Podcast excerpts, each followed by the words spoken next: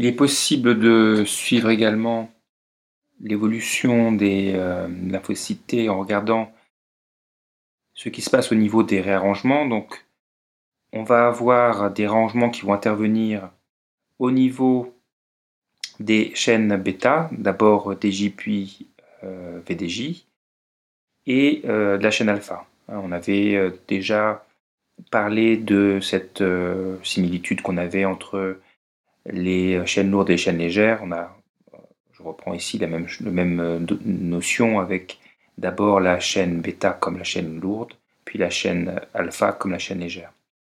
Et on a donc d'autres marqueurs qui peuvent être également euh, utilisés pour suivre la progression des lymphocytes dans leur maturation.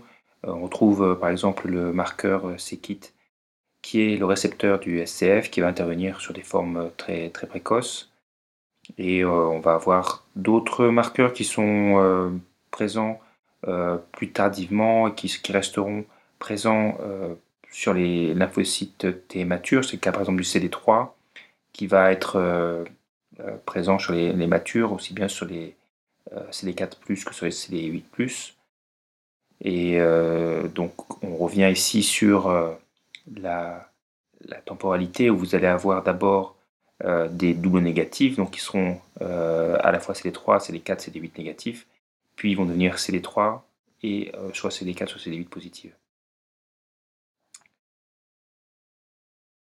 Donc cette euh, maturation des lymphocytes euh, va se faire donc par migration de la moelle osseuse vers le thymus. Donc on va avoir une entrée des cellules par euh, les systèmes de veines et d'artères au niveau du thymus. On va avoir un transfert de ces cellules, de, ces lymphocytes qui vont aller vers le haut du cortex dans euh, le thymus. Et on va retrouver donc euh, dans cette zone corticale les lymphocytes immatures qui seront double négatifs, qui vont migrer du cortex vers la médula. Et au cours de cette migration, ils vont euh, opérer leur maturation vers des lymphocytes T qui seront double positifs.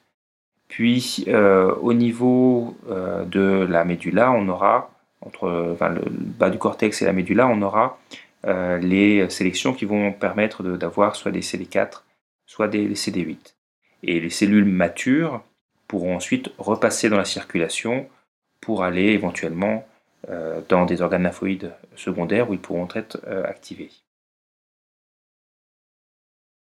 Donc si on reprend le processus qui va permettre les, réarrangements et la progression au niveau de la maturation, on va d'abord avoir des événements qui vont intervenir au niveau des euh, chaînes bêta, donc avec un premier type de réarrangement qui va être euh, les réarrangements euh, des J.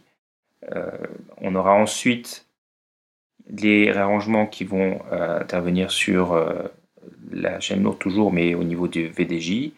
Puis on aura les réarrangements qui vont intervenir au niveau euh, de, la chaîne euh, alpha, mais avant que se fasse l'arrangement de la chaîne alpha, on aura un test de la fonctionnalité de la chaîne bêta euh, avec une chaîne alpha de substitution, comme on l'avait vu pour les, chaînes lourdes des immunoglobulines. Donc cette étape va permettre de tester la fonctionnalité de la chaîne bêta avant de poursuivre les arrangements qui interviendront sur la chaîne alpha, qui permettront d'avoir un TCR qui sera réarrangé pour les chaînes bêta et euh, la chaîne alpha. Donc comme pour les, euh, les, immunoglobulines, on va avoir des expressions d'enzymes qui seront euh, un peu différentes au cours de la maturation, avec notamment pour les enzymes RAG1 et RAG2 qui sont capitales nécessaires pour les recombinaisons somatiques. On va avoir des euh, zones euh, temporelles d'expression qui euh, qui vont correspondre au réarrangement de la chaîne bêta puis de la chaîne alpha et, d'autres enzymes qui interviennent comme la TDT dont on a déjà parlé pour les immunoglobulines vont également être exprimées durant la, maturation des lymphocytes T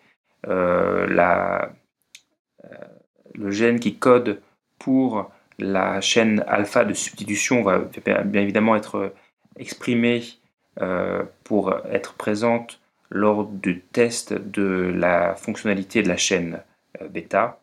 Et vous allez avoir d'autres enzymes qui peuvent, peuvent aussi être présentes et servir éventuellement de marqueur pour euh, savoir où on en est de la différenciation de ces euh, lymphocytes T. On a également des mécanismes qui vont intervenir pour essayer de récupérer euh, des recombinaisons somatiques qui seraient non fonctionnelles. on a les mêmes problématiques que pour les immunoglobulines avec des réarrangements qui peuvent être non productifs et donc des, des chaînes des chaînes alpha ou bêta qui seraient non fonctionnelles. Et donc pour éviter d'avoir trop de pertes, on, a des euh, possibilités d'avoir des réarrangements successifs pour que euh, on ait des euh, chaînes qui soient fonctionnelles à, l'arrivée. Alors on a, assez peu parlé des, des gamma delta, des TCR gamma delta. Donc je vous rappelle que la majorité des lymphocytes vont avoir un euh, TCR qui sera composé de deux chaînes alpha-bêta, mais on a environ 5% des lymphocytes qui vont être gamma-delta. Et euh, cette euh, différenciation entre les deux groupes de lymphocytes alpha, bêta et gamma delta, se fera sur un, des, un niveau assez précoce où vous allez avoir des, signaux qui vont permettre de passer soit sur des lymphocytes gamma delta, soit sur les lymphocytes qui seront euh, alpha bêta.